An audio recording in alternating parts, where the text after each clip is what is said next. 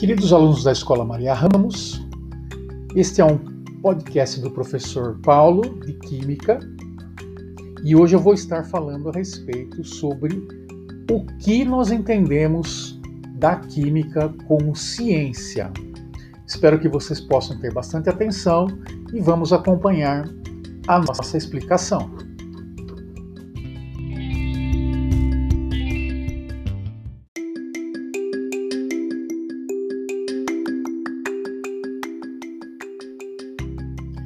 Diferentemente do que muitos estudantes pensam, a química é uma ciência que não está limitada somente às pesquisas de laboratório e à produção industrial, queridos alunos. Pelo contrário, ela está muito presente em nosso cotidiano, das mais variadas formas e é parte importante dele. O principal foco de estudo é a matéria e suas transformações e a energia envolvida nesses processos. A química explica diversos fenômenos da natureza e esse conhecimento pode ser utilizado em benefício do próprio ser humano. Os avanços da tecnologia e da sociedade só foram possíveis graças às contribuições da química. Por exemplo, na medicina, em que os medicamentos e métodos de tratamento têm prolongado a vida de muitas pessoas. No desenvolvimento da agricultura, na produção de combustíveis e formas de energias mais renováveis, entre outros aspectos mais importantes. Ao mesmo tempo, se esse conhecimento não for bem utilizado, ele pode, assim como os vimos acontecer algumas vezes ao longo da história, ser usado de forma errada. De tal modo, o futuro da humanidade depende de como será utilizado o conhecimento Daí a importância do estudo da ciência. A química pode ser então definida como ciência que estuda as transformações que existem na natureza. Aí vocês podem me perguntar assim: mas que são essas transformações? Já vou explicar para vocês.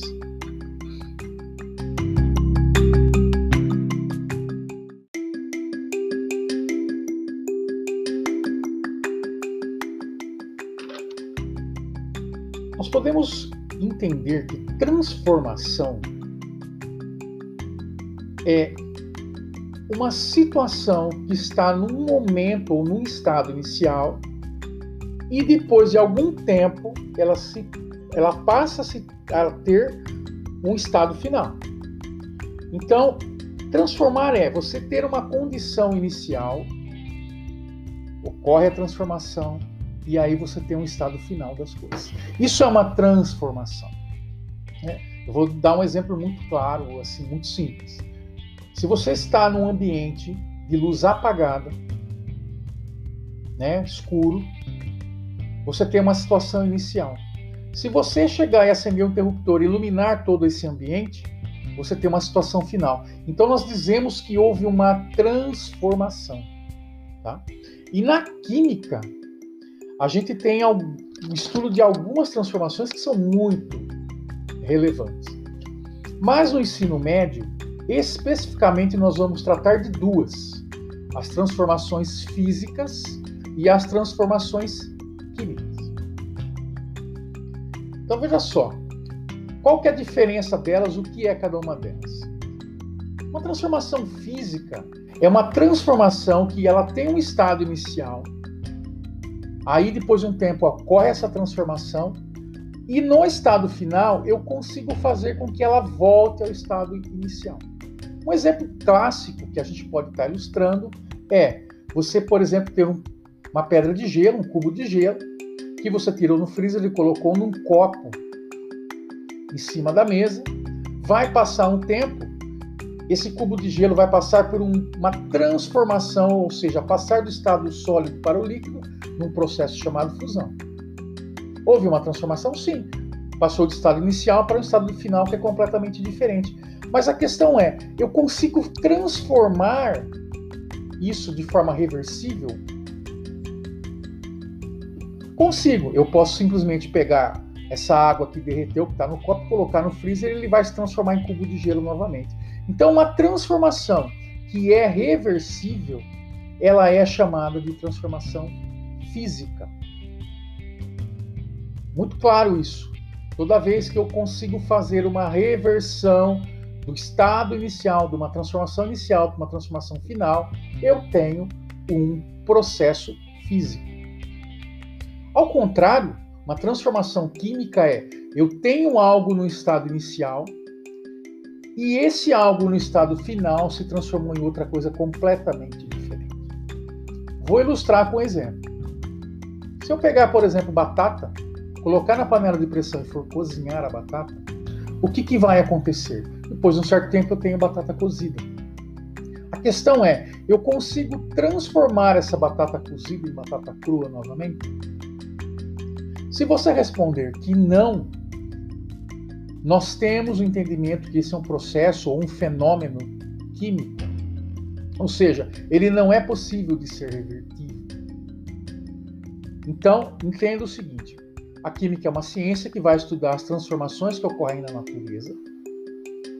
E essas transformações, elas podem ser, para o nosso entendimento, de dois tipos: físicas ou químicas. Sendo que a física eu consigo fazer a reversão disso e a química eu não consigo voltar ao que era antes. Então eu vou dar vários exemplos.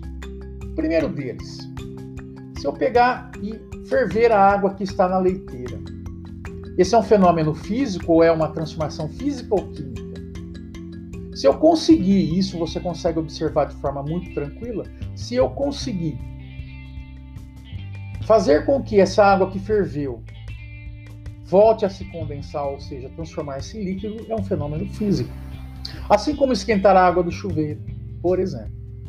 Outro, passar a roupa. Eu posso passar a roupa, nada mais é do que você alinhar as fibras que estão na tua roupa. É claro que eu não posso deixar o ferro queimar a roupa, que aí vai ser uma outra situação. Esquentar a água do chuveiro, é, por exemplo, o derretimento das calotas polares, o derretimento da neve do, do Himalaia, tudo isso são fenômenos que são reversíveis ou revertíveis. São fenômenos físicos. Por outro lado, alguns exemplos. Se eu pegar e cozinhar um ovo, eu consigo transformar esse ovo cozido em ovo cru novamente? Eu não consigo. Então é um fenômeno químico. Se eu simplesmente, por exemplo, pegar e queimar num carvão, ou tacar fogo no álcool, ou colocar fogo na gasolina, eu consigo transformar ou reverter esse processo? Eu não consigo. Uma vez feito isso, isso é processo ou fenômeno químico. Então a química como ciência vai estudar esses, essas situações. E eu tenho inúmeros exemplos aí que você pode estar tá vendo. Por exemplo, se eu passar perfume na minha pele, isso é um fenômeno químico ou físico? Nós temos entendimento que isso é fenômeno químico, porque o perfume vai agregar a nossa pele e vai fazer o quê? Vai depois evaporar e eu não consigo pegar isso que evaporou e transformar de novo num frasco de perfume. Certo? Fenômeno químico. Então entendam bem a diferença do que é um fenômeno químico e do que é um fenômeno físico. Vou continuar mais um pouquinho a nossa aula.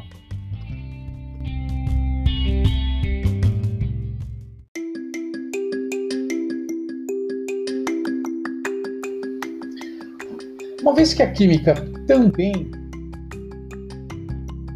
é o estudo dos fenômenos que ocorrem na natureza, nós podemos melhorar a nossa definição de química dizendo que ela também é o estudo da matéria. E aí eu vou retomar para vocês um conceito que vocês têm aprendido desde o da, do quarto ou quinto ano primário, que é o que é a matéria. Então, nós temos é, feito uma abordagem a respeito disso, de que matéria vai na definição clássica, vai ser tudo aquilo que ocupa lugar no espaço e tem massa. Ou seja, ela pode ser mensurável, ela pode ser medida, você pode pesar, inclusive. Então, se você tiver algumas, é, algumas alguns materiais que eles têm esse comportamento, você pode definir isso como matéria. Vou dar um exemplo: um pedaço de borracha, uma garrafinha PET, o seu celular. Tudo isso é matéria. São coisas que você pode medir. E aí a gente entra numa questão que é muito clássica, que cai bastante vestibular, às vezes as pessoas se confundem. O ar é matéria? E muitos alunos têm um conceito errado que, pelo fato deles não enxergarem isso, eles vão achar que não é matéria. Ah, mas o ar ocupa volume. Sim. Ah, mas eu não consigo medir ou pesar o ar. Você consegue sim. Se você tiver uma balança de precisão e você tiver como aprisionar esse ar, por exemplo, dentro de uma garrafa, você pode medir conseguir pesar. E se você, por exemplo, fizer esse experimento de tirar todo o ar de uma garrafa, fizer a medição do seu peso e depois colocar ar de novo e fizer a medição do peso, você vai entender que tem uma diferença.